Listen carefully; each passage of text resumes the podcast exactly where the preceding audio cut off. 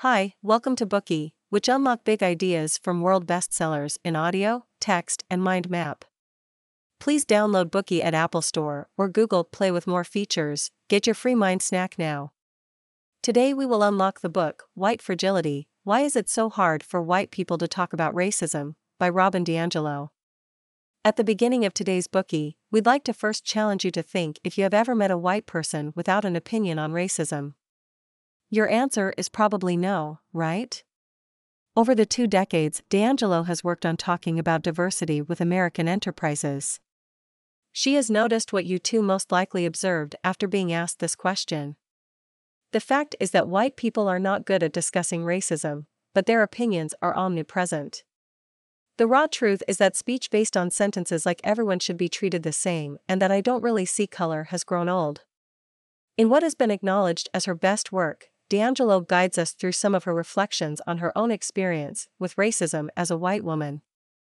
The book talks about what she has learned by being in contact with people of color. By becoming aware that, as a white person, she is unavoidably involved in the racist current of thought, DiAngelo recognized the social phenomenon that is at the core of her work white fragility. The discussion promoted in this book makes white people aware of how this defensive behavior is harmful to the idea of an equal society, one free of labels based on color. The white people cited in this book do not necessarily identify themselves as racist. This is exactly what strengthens the discussion that white fragility is, indeed, keeping racism a controversial topic. The constant shortcomings faced by people of color are brought into the discussion to highlight how the sometimes unconscious behavior of white people adds even more obstacles to this minority. The book discusses the way racism was shaped in America and invites the white reader to think about their participation in this process. White fragility is a doorway to the white supremacist society that has been built step by step by the dominant race, and is a diagnosis of the many issues related to racism. It offers the readers some guidelines to act with responsibility towards this problem and calls for the necessity to remain vigilant and attack the roots of our own prejudice. Ideologies and assumptions that support racist speeches are questioned by the author, who claims that many white people spread them without realizing it.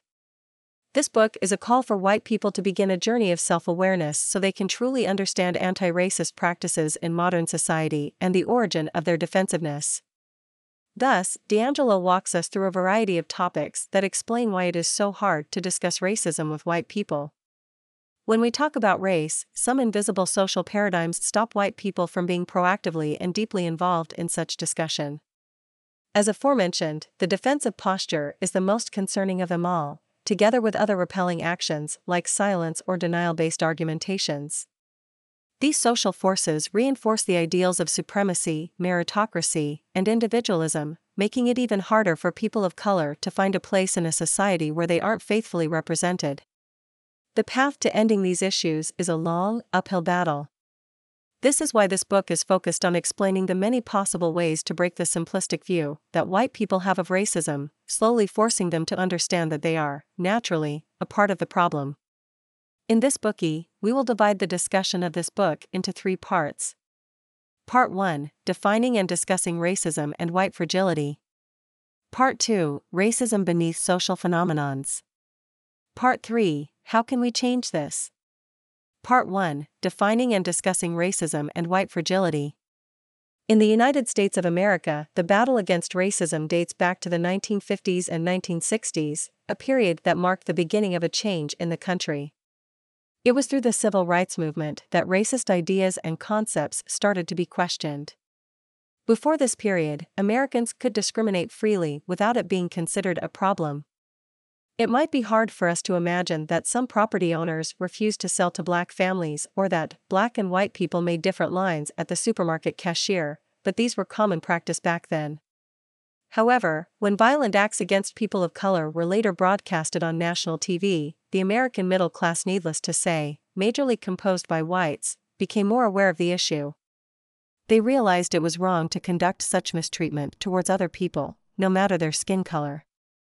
Thus, the civil rights movement dissolved, after which the Civil Rights Act became part of American law in 1964, whereupon social norms shifted and acts of prejudice became less acceptable.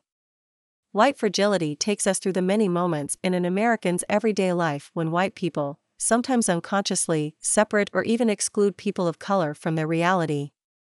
Such phenomena are so ubiquitous that they become institutional. For example, in the American educational system, people are taught that a turning point for women was when they were granted suffrage in 1920.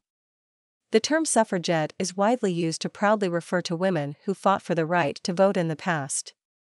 However, the fact that only white women first had full access to such privileges is often ignored by professors and curricula.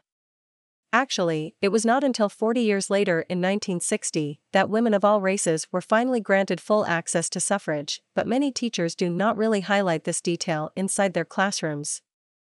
In addition, many schools celebrate Black History Month.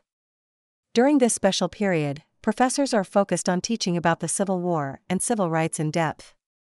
This positions Black history as something completely separate from overall American history, which ends up reaffirming racism even on the institutional level. In other words, the American system helped to keep black people in the lowest societal levels and, consequently, upheld the privileges of white people from both a political and educational perspective. Then, DiAngelo defends the idea that everyone should be held accountable for the way racism is rooted in our society. It is based on this idea that she explains that there is a variation in the types of racism and refers to many historical episodes and researchers to defend her viewpoints. Social psychologist Samuel L. Gaertner first confirmed the existence of aversive racism in society in 1986. The concept is characterized by a conflict between the denial of personal prejudice and unconscious negative feelings and beliefs, which may be rooted in normal psychological processes. DiAngelo goes back to this concept to create her core belief that racism nowadays is fed by racist behaviors that well intentioned people manifest. According to the author, those who are more educated or keep a progressive mindset are more likely to display this symptom of racism. DiAngelo acknowledges that, when she talks to white people about racism, the way they respond to her conclusions is extremely predictable. They deny them, become impatient or even irritated, and try their best to disprove them. Based on this personal observation, she puts forward the hallmarks of white people's socialization and explains how they are conditioned to see their whiteness as something special.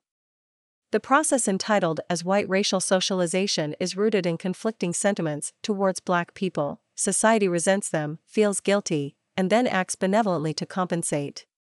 However, there is a hidden need to deny this common anti blackness out of political correctness. Under such circumstances, the danger is that many white individuals fail to recognize racism as an institutional issue, thus disconnecting them from the responsibility of changing the status quo. This is because, in a society dominated by racism, attitudes based on white supremacy are validated every day and become mainstream culture. As such, white fragility flourishes and prevents society from truly dealing with the problem of racism. DiAngelo explains that white fragility awakens when white people are pressured to recognize that their color has a meaning and that it goes far beyond their imagination. With a feeling of fear, guilt, and anger, many whites protect themselves from this intrinsic accusation, they run away from accountability.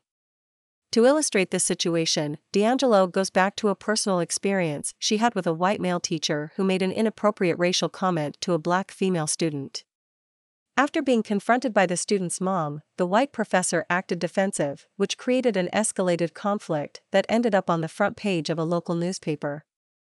This situation is one of many where white people can act based on the lack of knowledge, curiosity, or willingness to listen to a black person's perspective.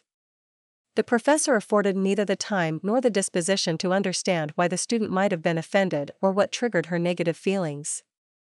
Therefore, DiAngelo argues that white people are the most important characters in a context that constantly reestablishes racist behaviors and points of view by remaining silent, defensive, and excluding themselves from situations and discussions that defy their comfort zone. The author defines this cycle of dominance and racial hierarchy and its dependence on the behaviors of white people as white fragility. Exploring different cultural frameworks is vital to understanding racism and white fragility. However, in Western societies, controversial ideals are part of this discussion. Western societal groups are known for being individualist. This does not necessarily exclude the existence of social groups, but focuses on feelings of uniqueness, separation from others around us, and the outcome of individual success. In addition, these societies are very objective, which makes it more challenging to make people understand that, just by simply being born a white person, their behaviors will most likely never be free of bias. On top of these two important concepts that help to understand the intrinsic mindset of Western white people, it is impossible to ignore the impacts of other segregating factors like gender, class, and educational background in this context. How many people do you know that had the help of societal privileges to get to where they are today? Today we are just sharing limited content. To unlock more key insights of world class bestseller, please download our app.